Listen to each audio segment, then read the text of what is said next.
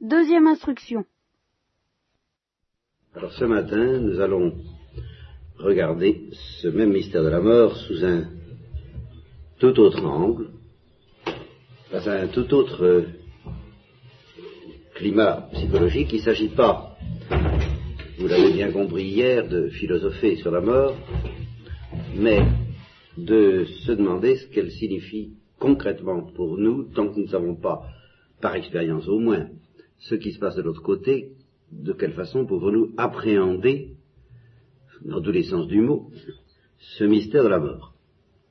Alors, ce matin, nous allons voir un visage complètement aux antipodes de celui que nous avons vu hier et ce soir, si je suis fidèle au plan que je vous propose, ce qui serait un événement assez anormal, peut-être inquiétant, et verrons s'il n'y a pas, et si ce ne serait pas une des manières possibles de définir l'originalité et l'essence du christianisme que de pressentir une synthèse entre ces deux visages si différents. Alors, le visage que nous, allons envisager ce matin, et que nous pouvons connaître dès ici-bas, c'est ça qui est très important. Nous pouvons en connaître le pressentiment. Nous pouvons en avoir l'expérience. Par la foi, dans la foi, mais tout de même l'expérience. Bien, c'est le visage de la gloire. La mort, c'est l'entrée dans la gloire et nous pouvons le sentir. Et même le désirer peut y avoir un désir de la mort qui vient de ce que l'expérience de la gloire étant amorcée en nous, euh, tend à se consommer, se, je, désire me dissoudre et être avec le Christ, c'est ça que veut dire Paul, la, dissolution de tout ce qui nous empêche d'exploser définitivement dans une joie éternelle. Alors je suis obligé de dire tout de suite, faudrait peut-être que j'y revienne à un autre moment. De toute façon, je n'aurai pas le temps de beaucoup m'attarder là-dessus. Euh, il y a un désir de mourir qui n'est pas authentique, qui est psychique, et qui peut venir se mélanger, chez nous tous d'ailleurs, avec ce désir de mourir qui vient du désir de la gloire. Simplement, il faut être prévenu et pas prendre des vessies pour des lanternes. Hein, pas trop, autant que possible. Il y a une lassitude bien naturelle de l'existence qui peut arriver à, qui peut se confondre avec la psychologie surnaturelle de l'exil. Et je reconnais que ce n'est pas toujours facile de savoir à quoi on a affaire. Enfin, j'insiste pas là-dessus tout de suite pour, pour débuter, parce que je voudrais justement développer un peu ce qu'est cette psychologie surnaturelle de l'exil, laquelle vient du pressentiment de la gloire.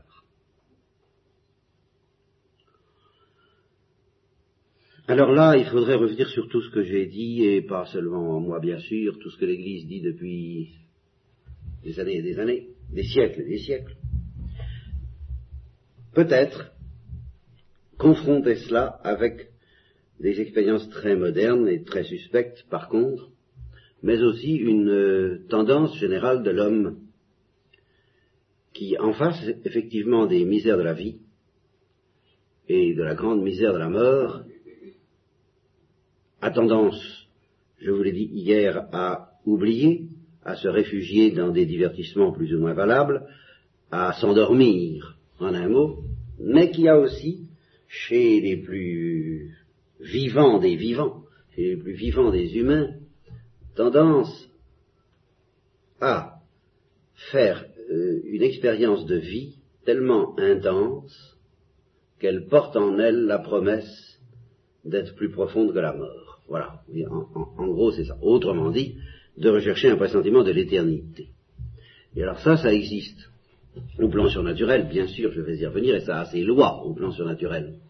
Mais ça existe aussi un plan qui n'est pas aussi évidemment surnaturel que ça qui n'est peut-être pas forcément purement naturel, c'est un mystère que je n'approfondirai pas ce matin, mais en tous les cas, il n'est pas évident que ce soit surnaturel. Au plan de l'art, par exemple,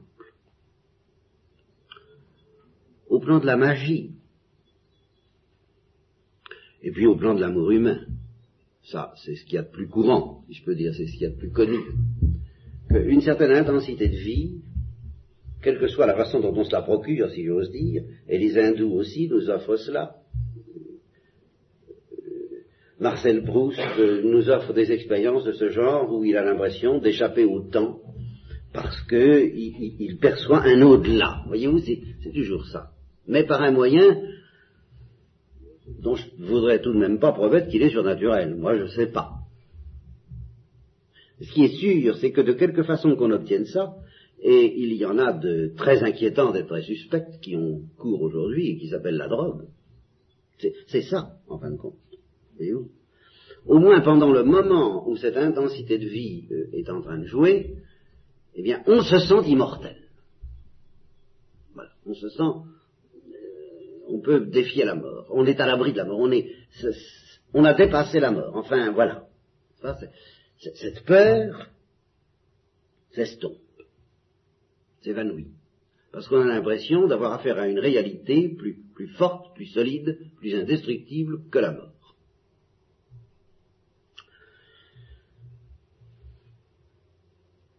Alors, je n'ai pas le temps d'analyser toutes les façons plus ou moins suspectes qu'on peut avoir de rechercher ce genre d'expérience. Ce dont nous allons parler, c'est comment en terre chrétienne et à quelles conditions on peut et on doit rechercher ce pressentiment de la vie éternelle. Alors, vraiment, selon la parole du Christ, je suis la résurrection et la vie. Il nous est promis, si nous avons un minimum de fidélité, d'expérimenter dès ici-bas la présence en nous d'une vie qui ne mourra pas, et euh, nous le croyons d'une part, mais de temps en temps, nous en percevons euh, l'originalité, la saveur, la consistance. Et alors à ce moment-là, nous n'avons pas de doute, ça ne peut pas mourir. Et même il y aura encore plus. Au fur et à mesure que cette euh, réalité se développe en nous, c'est le germe de la grâce, c'est le germe de l'habitation divine, c'est le germe de la vie trinitaire, c'est le germe du cœur du Christ, c'est tout ce que vous voudrez, au fur et à mesure que ça se développe en nous, eh bien, on devient platonicien de la bonne manière, de la vraie manière, de la seule qui soit euh, solide, c'est-à-dire que on éprouve que cette euh, vie éternelle qui s'agite en nous comme un enfant dans le sein de sa mère, eh bien, est pour le moment en prison, euh, également comme un enfant dans le sein de sa mère. Et qu'il demande autre chose que ce que nous avons là, dans la vie quotidienne.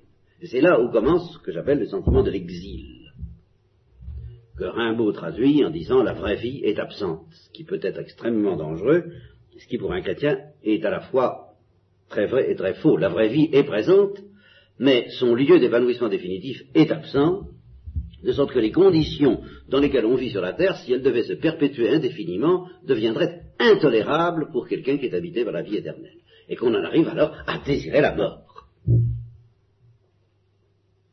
Mais alors faites attention, c'est un désir tonique.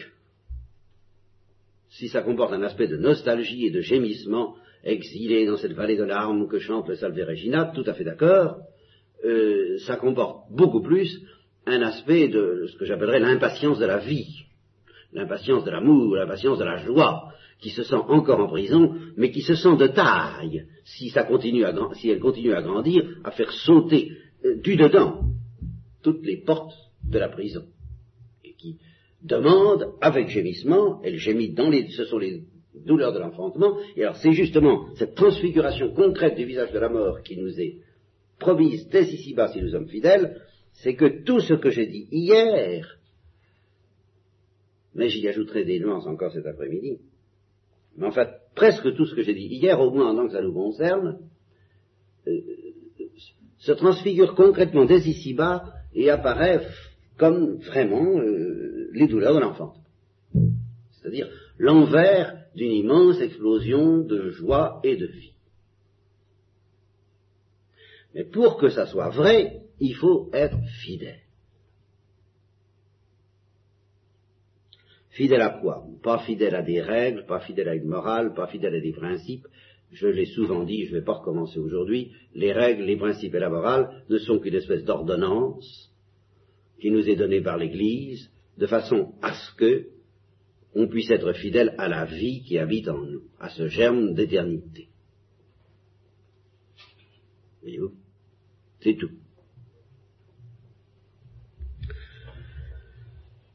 Alors, je pourrais décrire ce pressentiment sous, toutes sortes de formes. Tous les saints en ont fait l'expérience d'une manière ou d'une autre, alors allez voir la vie des saints, c'est ça qui est précieux et irremplaçable dans la vie des saints.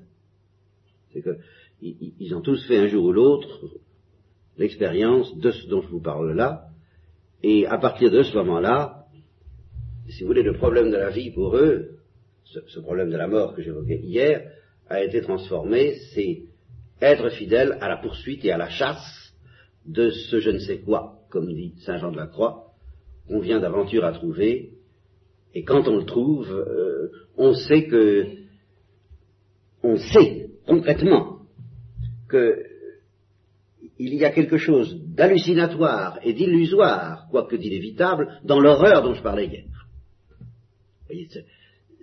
C'est pas vrai, vrai, vrai, c'est pas le dernier mot. C'est que l'envers de quelque chose de beaucoup plus fantastique encore, de beaucoup plus écrasant, de beaucoup plus redoutable peut-être.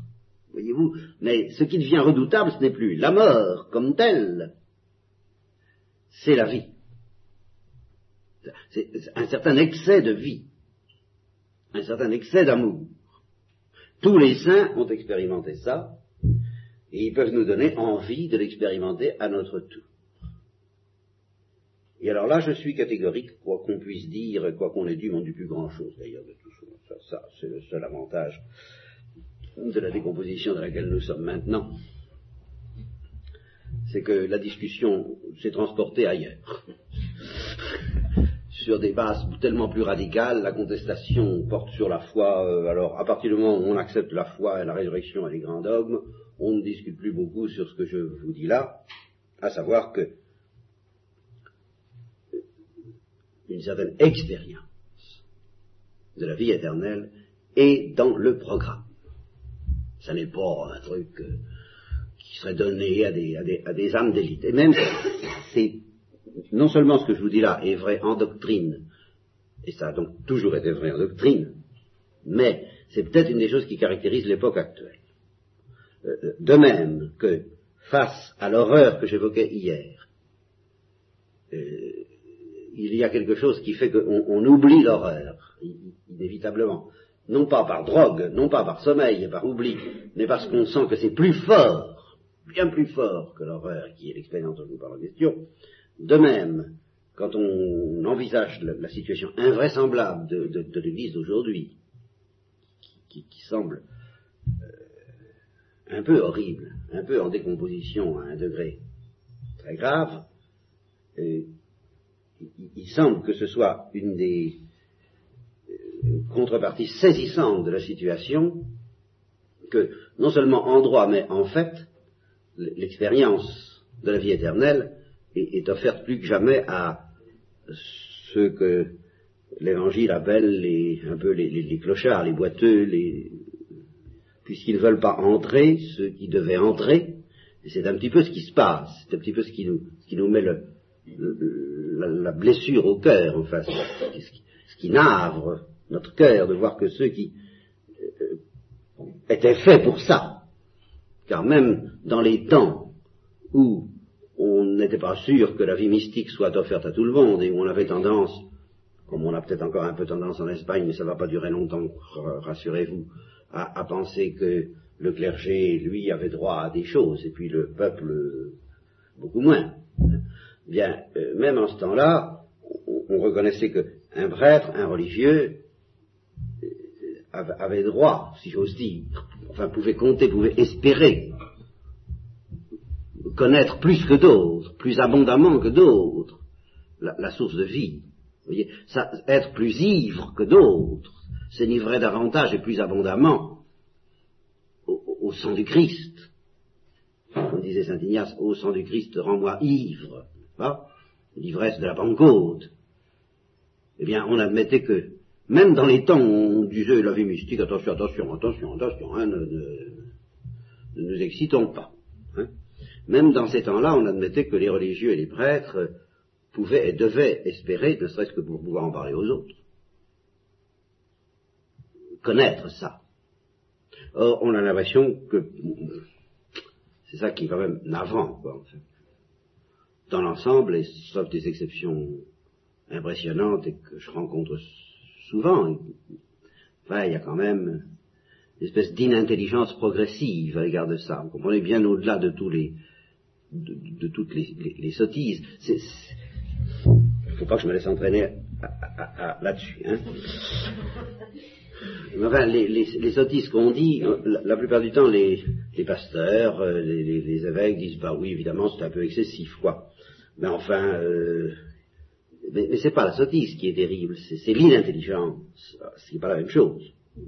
C'est la non-intelligence de cette saveur de la vie éternelle, qui devrait normalement rendre ivres ceux qui ont tout quitté pour suivre Jésus-Christ, pour se consacrer au service des hommes et de Dieu, et des hommes pour leur donner Dieu, pour leur donner cette ivresse, pour prêcher cette ivresse, bon, je qui comprennent de moins en moins. Mais par contre,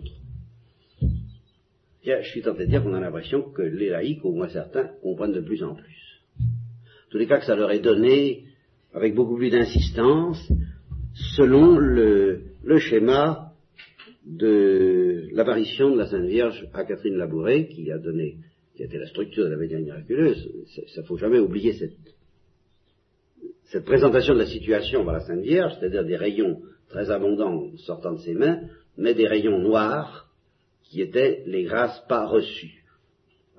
Et alors avec cette espèce de supplication, de, demande de la Sainte Vierge, écoutez, euh, voilà, les gens pour qui cet effet n'en veulent pas.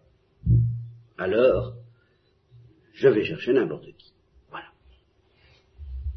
Voulez-vous des grâces laissées pour compte C'est l'inverse de la parole de certains paysans normands de mon pays, comme me rappelait ma grand-mère, qui invitait, qui invitait le curé de temps en temps à manger, et qui lui offrait, allez, euh, prenez, prenez, il euh, faut toujours en reprendre, n'est-ce pas Alors, euh, il hésitait à manger les pommes de terre, mais si, mais si, mangez, monsieur le curé, nos cochons n'en veulent plus. Hein eh bien, je serais tenté de dire, nous qui sommes des cochons, mangeons, mangeons, les curés n'en veulent plus.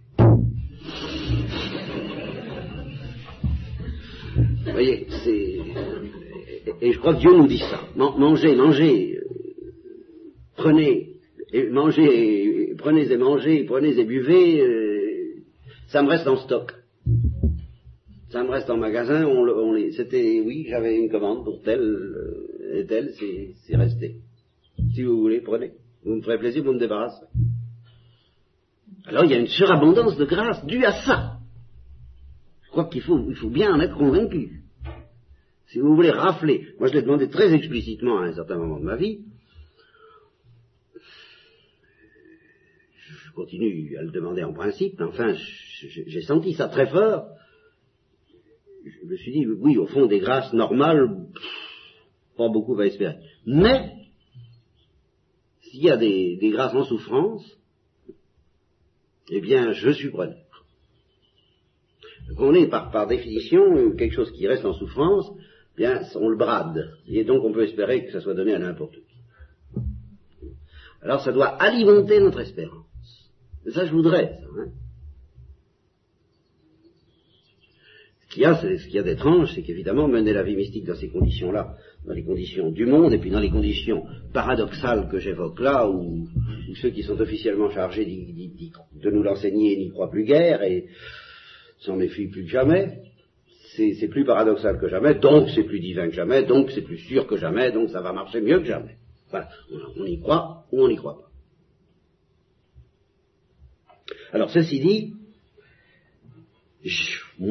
moi, parce qu'on ne peut pas connaître tout,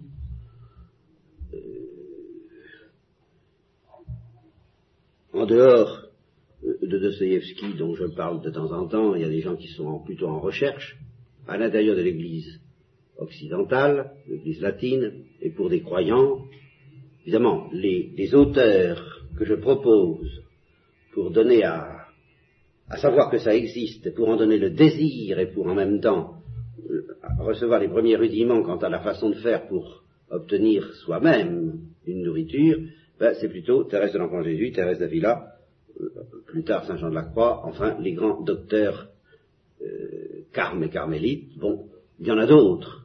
Il y a euh, Saint Ignace, Saint François de Sales, euh, Saint Angèle de Foligno,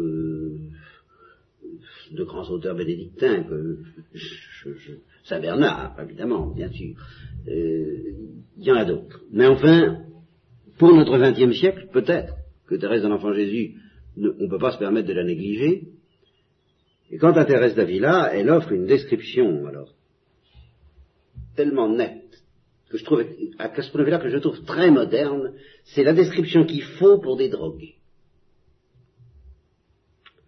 Pour les hippies, pour tous ces gens-là. Il faudrait qu'ils lisent Thérèse d'Avila. Évidemment avec un peu de sérieux, avec un peu de silence.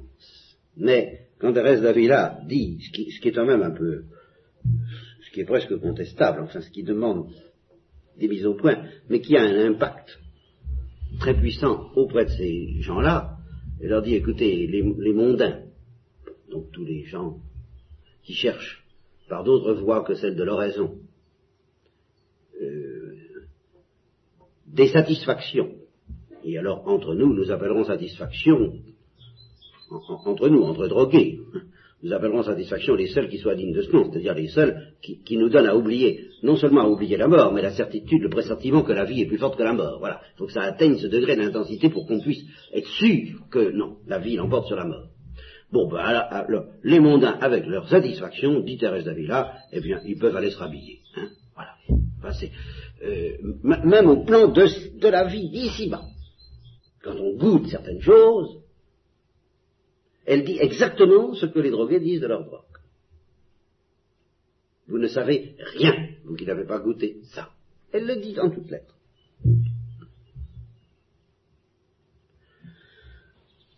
Alors il reste à choisir à quelle drogue nous voulons être mangés. Quoi. En. Et alors, c'est là où, évidemment, la raison doit intervenir. La raison est, bien entendu, la foi. Parce que, encore une fois, une intensité de vie qui nous donnerait seulement l'illusion que la mort est vaincue, bah, si, extraordinaire que soit l'expérience, j'en veux pas. Moi, personnellement, j'en veux pas. Vous comprenez C'est là où il faut que coïncide le désir de l'expérience et le désir de la vérité. S'il n'y a pas en nous ce désir de la vérité, ah, alors là, nous sommes exposés à toutes les catastrophes. Et tout ce que je, vous dis là, euh, je vous dirais, alors là, si vous n'êtes pas animé par un désir de la vérité,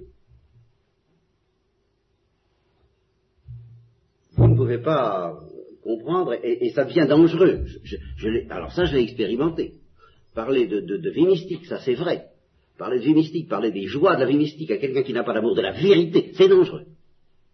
Parce qu'il se met à désirer dans la vie mystique, non pas, justement, le pressentiment de la vérité, à savoir que la résurrection est plus forte que la mort, mais euh, des états d'âme, des sensations, des, Ah, alors là, c'est la catastrophe. Même à l'intérieur du christianisme, on peut avoir une attitude de drogué. Comprenez? C'est-à-dire de dire qui se fiche de l'objet, comme on disait chez les, chez les dominicains, et comme on dit toujours chez les thomistes. N'est-ce pas? Euh, euh, ne, pas s'occuper de ce qui est objectif, de ce qui est vrai, de ce qui est indépendamment de moi, de ce qui est au-dessus de moi, mais s'occuper uniquement de ce que je m'en vais sentir. Que je sois soumis à un régime d'intensité euphorique tellement fantastique que j'oublie toute la mort. Mais c'est pas ça que je vise, attention c'est un état dans lequel, comme le dit Dostoevsky, nous sentons que se réalise la plus haute synthèse de la vie et dont nous sentons, nous, pouvons dire même une fois qu'il est terminé, il y a plus de vérité dans cet état que dans la peur la mort. Voilà, il faut qu'on puisse dire ça. Or, euh, le drogué ne peut pas dire ça. Mais eux, même si ça ne devait pas se terminer par les, choses tragiques que ça se termine, et je pense que Dieu nous fait une miséricorde. J'ai bien de l'audace de dire ça, parce que je n'ai pas expérimenté les souffrances des drogués, et je n'y prétends point être capable de les supporter. Mais s'il n'y avait pas ces souffrances-là, je crois que c'est par mille qu'il faudrait multiplier le nombre des drogués. Bien peu résisteraient à la tentation. Et là, euh, j'ai pas besoin de vous, j'ai pas besoin de vous prêcher sur l'enfer. On a parlé des enfers de la drogue. Euh, ben voilà, c'est s'il existe un pressentiment de la vie éternelle, il existe précisément au terme de la drogue, entre autres, un pressentiment de l'enfer. Et il existe aussi, assez précisément au terme de l'amour humain euh, vécu avec, avec, euh, euh, avec un égoïsme d'artiste, par lequel on essaie de presser le fruit pour en obtenir, là encore, ce qu'on obtiendrait d'une drogue, la, sensation de la vie éternelle, eh bien, il existe, au bout de cet égoïsme forcené de deux partenaires, eh bien, un certain enfer, que Sartre a parfaitement décrit qu'ils avaient clos, justement. Par conséquent, je suis obligé tout de même de vous mettre en garde, de vous dire, euh, il faut chercher, oui, euh, il faut chercher l'extase. Mais qu'est-ce que c'est que l'extase? Saint Thomas le définit très clairement. C'est de ne plus avoir de volonté propre. C'est ne plus avoir de volonté propre. C'est d'être arraché à son moi par une sorte de dissolution dont de temps en temps Dieu nous fait expérimenter la douceur, mais dont la plupart du temps il nous fait expérimenter l'austérité. Ça, il faut. La, vie chrétienne est une longue extase pas marrante. Voyez-vous comment je. et alors là, j'insiste forcément sur les grandes lois de cette expérience de l'éternité ou je dirais la grande loi de cette expérience de l'éternité, c'est le renonce. À chaque fois qu'on réussit à opérer ce mouvement du renoncement qui, me fait penser au mouvement par, lequel paraît-il, et vaut mieux j'en parle pas trop, pour la raison que je vais vous expliquer, les yeux basculent au moment du sommeil, il vaut mieux que j'en parle pas trop, parce que si on se met à y penser, on, veut le faire, et, si on veut le faire, on ne peut plus s'endormir. Vous comprenez? Parce que c'est justement quelque chose qui se fait comme ça. Qui se fait en ne voulant plus rien faire. C'est pour ça qu'on n'a plus de volonté propre. En se laissant faire. Dans le cas du sommeil, en se laissant faire par le sommeil. Dans le cas des mouvements naturels, en se laissant faire par la nature. Et dans le cas de l'amour surnaturel, en se laissant faire par l'amour surnaturel. C'est tout. Et à ce moment-là, il y a un moment où, après des crises euh, pas marrantes, je, le répète, et qui sont des morts, elles aussi. voyez? Mais alors, voyez comment la mort dans, cette, dans ce climat est, très différente. Là, on l'expérimente vraiment comme étant une mort spirituelle, et alors je dirais aussi bien parce que ça comporte de souffrance que, parce que, que ça comporte de joie au bout, eh bien ça dépasse je sens que c'est une réalité plus dense et plus profonde que la mort naturelle. La mort spirituelle est quelque chose de bien plus important que la mort naturelle. Voilà ça que je voudrais vous dire ce matin. Donc il ne s'agit pas de vous consoler avec des représentations, on va ressusciter, nous croyons à la résurrection, nous en avons les prémices, bien sûr, nous en avons les prémices, même naturelles. Là, les petites fleurs qu'il y a là, là, là, là, mais même la joie de la couleur verte et de tout ça, c'est déjà les prémices de la résurrection si nous savons lire les choses comme, les Grecs savent les lire. Certainement. Et ceci dit, par ces prémices, nous sommes invités à nous engager dans quelque chose qui va être à la fois une mort spirituelle et une résurrection, et nous, avons, nous allons l'expérimenter dès ici-bas. Il ne s'agit pas, comme dirait justement Thérèse d'Avila, il ne s'agit pas seulement de tout remettre de l'autre côté de la, barrière.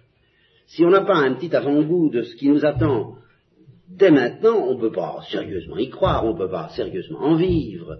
Et les consolations qu'on nous donne deviennent tout de suite les consolations des amis de Job. Ça, c'est de l'eau euh, sur euh, la, toile ondulée, comme on dit. Je sais pas, moi, vous voyez, quoi, sur la toile cirée, ça glisse comme... C'est rien, ça n'entre pas dans la terre, justement. La parole de Dieu, pour qu'elle entre dans la terre, il faut que la terre soit meuble. Bon, donc qu'elle était élaborée. élaborée, voilà, euh, bien. Non, c'est ça que je dis qui n'est pas rigolo. Mais quand elle a été élaborée, alors elle reçoit quand même un pressentiment de quelque chose de tel que tous ceux qui l'ont reçu disent ça paie déjà tout ce qu'on peut connaître de souffrance ici-bas, alors évidemment, on, on est porté aisément à croire que c'est ça la réalité, que c'est ça la vérité, que ce qui nous attend, c'est bien conforme aux promesses de Dieu. Et alors, si on écoute les promesses de Dieu, il nous dit, mon pauvre ce que je t'ai donné, c'est rien. C'est pas compliqué, c'est rien. Si tu veux, euh, si tu veux justement comprendre ce qui t'attend, pars tout de même de ce rien en te disant que c'est rien. Voilà. L'explosion euh, et l'extase qui t'attend, ce que tu en as connu n'est rien, mais c'est tout de même la seule chose qui te permet de pressentir ce que ça peut être et d'y croire. C'est d'avoir été visité de temps en temps par ce je ne sais quoi qu'on vient d'aventure à trouver. Et alors, c'est là où je vous dis en terre chrétienne, et c'est ça le, pierre de touche à laquelle vous pourrez reconnaître les vraies extases des fausses, que ces extases se présentent carrément comme des drogues.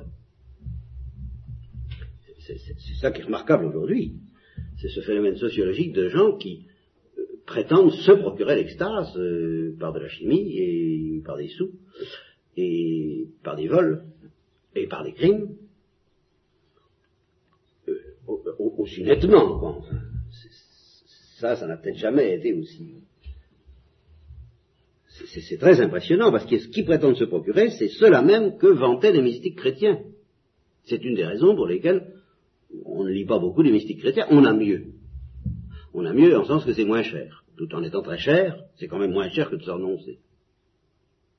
Eh bien, la pierre de touche, justement, qui vous permettra de distinguer la, véritable extase de la fausse, c'est que la véritable extase s'appuie vraiment, mais férocement, je dirais, sur le renoncement, l'humilité, la, foi obscure, le, dépouillement de soi-même, la, rupture de tout narcissisme, diraient les psychologues. Et c'est justement ça l'extase chrétienne. C'est quand on sent le narcissisme partir. Alors la vie arrive comme le dégel de la banquise au, printemps dans, les glaces. On, sent quelque chose de fantastique. Mais évidemment, ça passe par une euh, par cette porte étroite.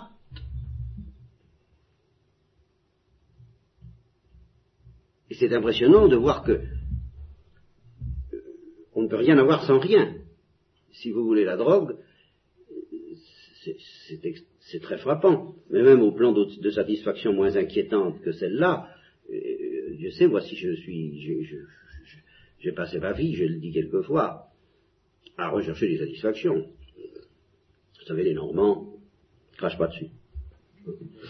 Et j'ai dit, ça m'est arrivé de dire que fois, ça m'est arrivé euh, en m'oubliant un peu, de dire que je ne me souvenais pas d'avoir résisté à la grâce. C'est un peu fort hein, de dire ça. Enfin, disons à certaines grâces de lumière. Alors justement, j'ai tellement eu peur de, de, mon outrecuidance, de la présomption, de la vanité d'un pareil propos que je me suis empressé de le corriger comme j'ai pu en disant euh, à aucune tentation non plus d'ailleurs. N'est-ce pas? Je, je comprends ce que c'est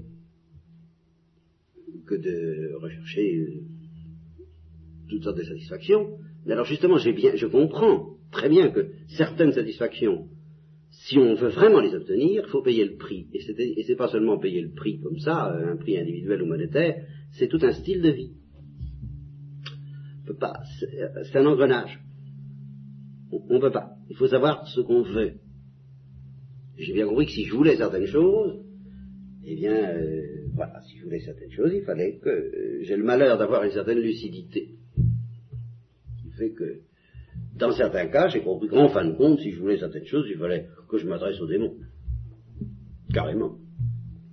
Parce qu'autrement, ben, je serais justement un pauvre être euh, malheureux, enfin insatisfait, qui, alors évidemment, je ne suis pas de ce tempérament-là et je ne vous invite pas à l'être. Il ne faut pas accepter de vivre sans extase. C'est le postulat parce que si vous acceptez de vivre sans extase, alors vous tombez dans ce que je vous ai dit hier soir. Vous êtes désarmé devant la peur de la mort, vous voyez, devant l'angoisse de la mort, ou devant un certain ennui de la vie qui euh, qui n'est pas la bonne nostalgie dont je parle. La bonne nostalgie dont je parle, c'est celle de l'extase. Alors, une fois que on fait partie du club de la franc-maçonnerie des gens qui veulent de l'extase, alors après ça, on peut se poser le vrai problème, clairement, quelle extase Alors, il y en a pas, c'est pas compliqué, il y en a deux. Il y a celle de l'enflure et il y a celle de la dégonflure.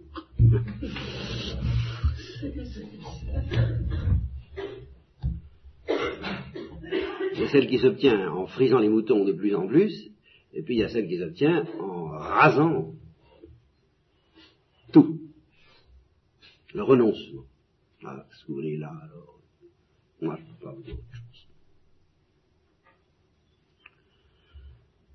Et je, vous le répète, il y a des gens qui cherchent l'extase chrétienne, et c'est pour ça que les auteurs spirituels nous mettent en garde, selon le style, à la manière dont euh, les amoureux ou les drogués ou les poètes, c'est-à-dire à la manière narcissique, dont les poètes, dont les amoureux, dont certains amoureux qui ne se donnent pas vraiment, mais qui se donnent à chacun, mais, qui donnent chacun l'un à l'autre l'illusion de se donner. Donne-moi l'illusion, ça me suffira.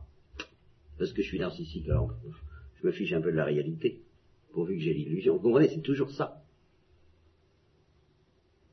Alors si on cherche l'extase de manière narcissique, c'est la catastrophe. Donc quelque objet que ce soit qu'on le cherche, y compris la grâce. Alors là, oui. Alors là, les auteurs spirituels sont féroces et Saint Jean de la Croix en tête. Ah, évidemment. Il vous dit attention. Et que de, que de névroses, que de trucs pas au point euh, viennent de ce que précisément on cherche à obtenir l'ivresse que donne la grâce sans payer le prix. Ou en payant un prix analogue à celui d'une autre ivresse. Alors ce prix est fantastique parce qu'il consiste à renoncer à l'ivresse que le renoncement n'est sérieux qu'il porte là-dessus. Vous me direz, mais enfin, il faut faire partie de la catégorie de ceux qui. Mais oui, justement. Parce que si vous ne faites pas partie de la, catégorie de ceux qui ne peuvent pas vivre sans extase, le renoncement à l'extase ne sera pas une mort. Il faut que ce soit votre mort. Ah, vous comprenez, vous vous débrouillez en disant, bon, je pas l'extase, je autre chose, c'est pas ça le renoncement, c'est pas ça là. Il faut que la mort spirituelle vous occupe tellement qu'elle elle vous dispense, elle vous, elle vous délivre, et non pas elle vous fasse oublier, mais elle vous délivre de l'horizon de la mort naturelle. Vous voyez, si vous voulez être heureux, chrétiennement, c'est la recette.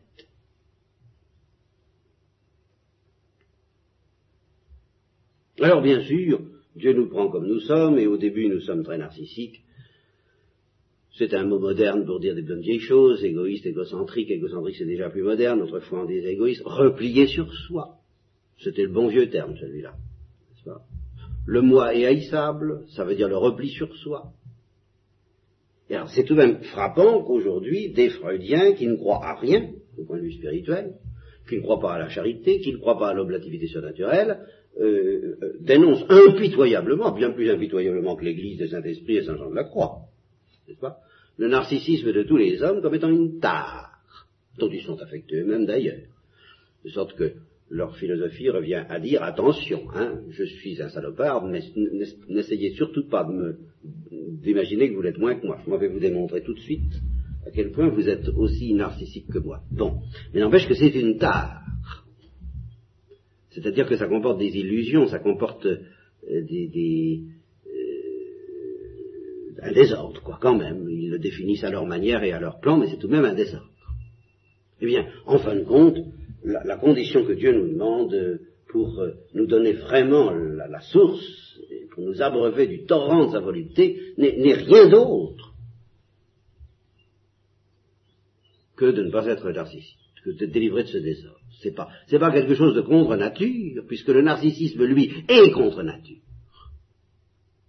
Il est le fruit de la courbure de la nature, comme dirait Saint Bernard.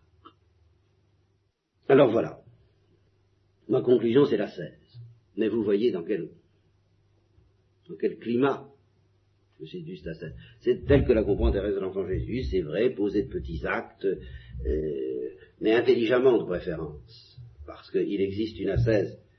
Euh, là, oui, c'est vrai, la psychologie pourrait nous rendre des services parce qu'elle nous apprend, par exemple, une chose très importante qu'on a l'impression que les siècles passés, chez les religieux et chez les religieuses, ne connaissaient pas suffisamment, euh, certains maîtres des novices devaient, ou maîtresses des novices devaient le savoir et le sentir dans le concret, mais la, tradition anonyme comme telle, j'ai l'impression qu'elle ne comprenait pas suffisamment ça. Qu'il existe un, refuge de quelqu'un qui ne veut pas se renoncer, alors qui, sur le point où Dieu lui demande de se renoncer, c'est-à-dire le point vital, c'est-à-dire en fin de compte l'extase elle-même, n'est-ce pas? C'est bien ce que je vous ai dit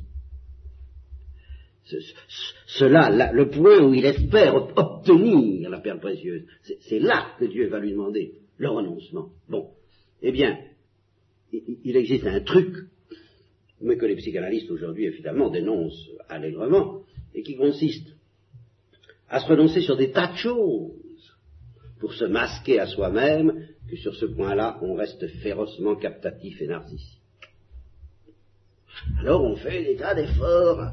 À tour de bras, on, fait des mortifications, on fait des pénitences, dont tout de même l'Église se méfie un peu déjà, et Thérèse de l'Enfant Jésus se méfie, quand elle dit, ben j'ai remarqué, c'est ça, j'ai remarqué que c'est pas celles qui font des pénitences extraordinaires qui semblent les plus, au fond, les plus renoncées.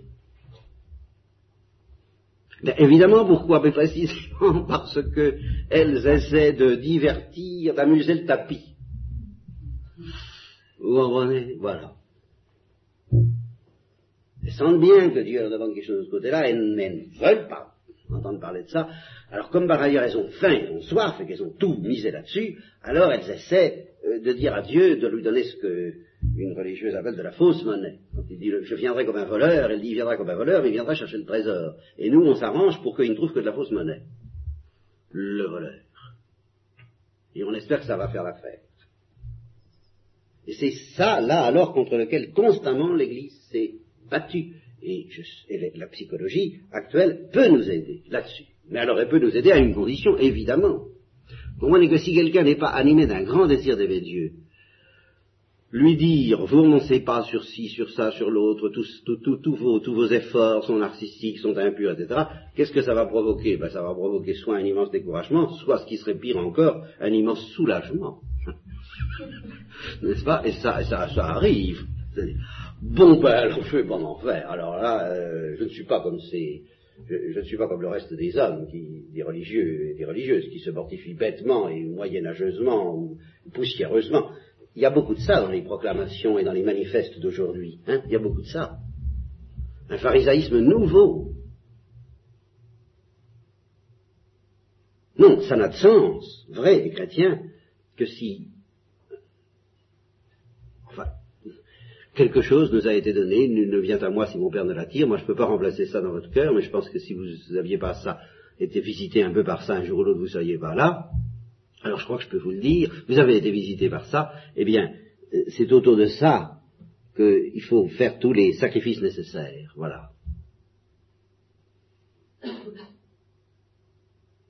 Et songez, sachez que c'est un long combat entre vous et Dieu, donc évidemment c'est ma marotte, c'est ma tarte à la crème, c'est vrai, mais c'est vrai pour en arriver à ce point de, pureté dans le renoncement, dans l'humilité, dans le dépouillement, dans l'obscurité de la foi. Oh, je prêche l'obscurité de la foi, mais je dis l'obscurité de la foi, c'est l'extase mais Où c'en est le milieu, c'en est la condition.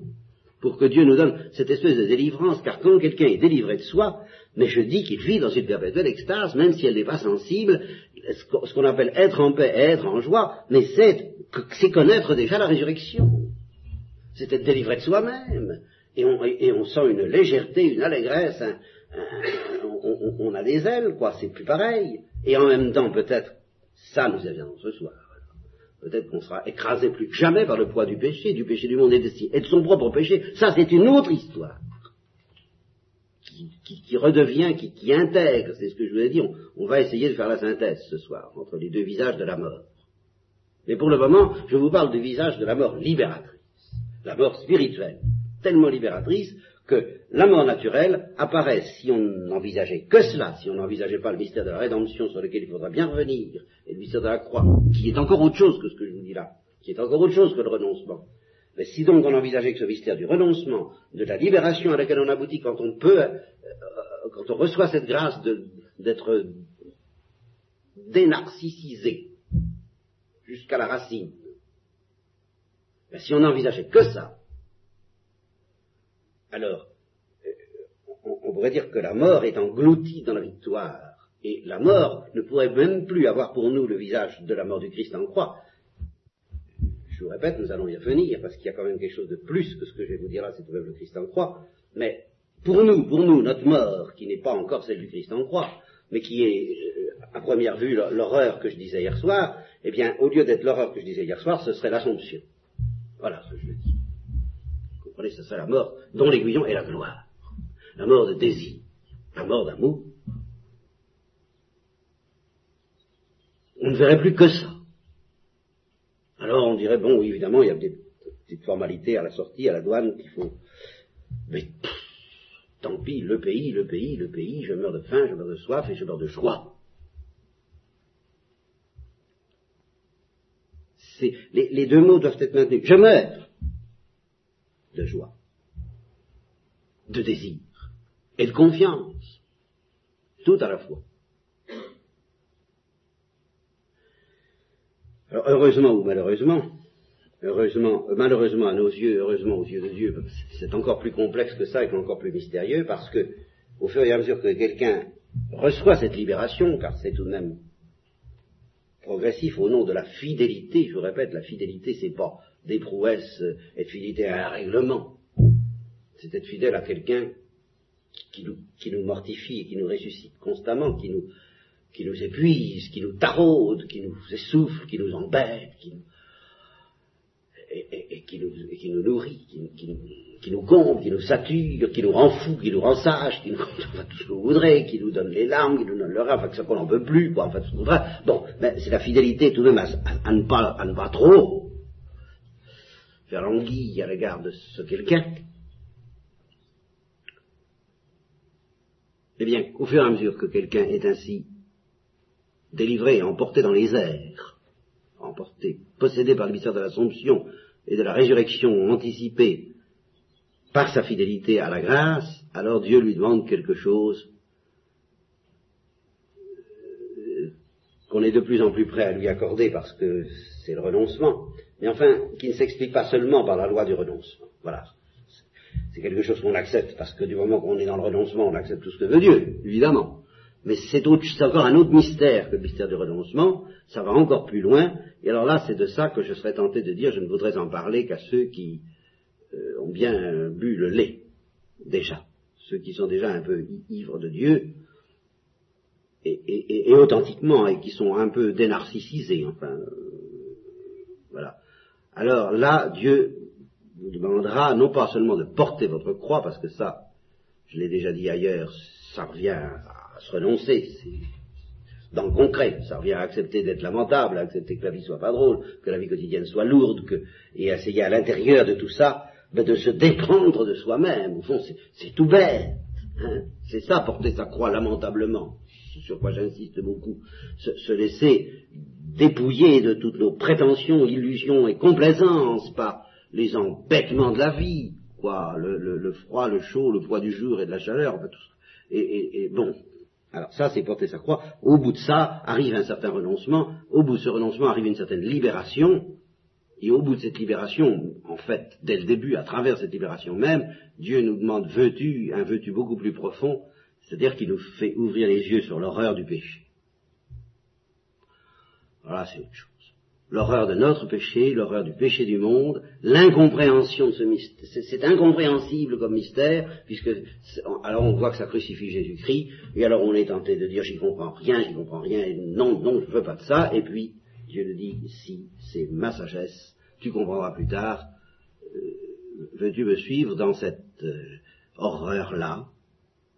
Et, et au cœur de cette horreur, tu retrouveras le visage de la résurrection, mais combien plus beau encore que j'ai pu te le faire pressentir sans l'horreur du péché. Vous voyez, tout ce que je vous ai dit ce matin, c'était j'ai fait abstraction de l'horreur du péché, j'ai fait abstraction de l'horreur de la mort, j'ai fait abstraction de la peur de la mort, je n'ai parlé que de la mort spirituelle, qui a ses lois, ses exigences, ses, ses, austérités, ses rudes, c'est vraiment très décapant. Hein Mais enfin, ça pose pas de problème.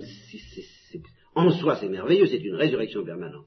Mais alors, ce qui est encore plus mystérieux que tout, c'est que cette résurrection même, nous sommes invités à la découvrir à l'intérieur d'un mystère encore plus écrasant, qui est tout de même la rencontre de la vie et de la mort, la rencontre de la mort telle que nous en avons parlé hier, et la rencontre de la mort pure joie, dont nous avons joie écrasante, mais joie, dont nous avons parlé ce matin, et cette rencontre s'appelle le vrai mystère de la croix dans ses profondeurs, auquel Dieu désire tout de même nous initier.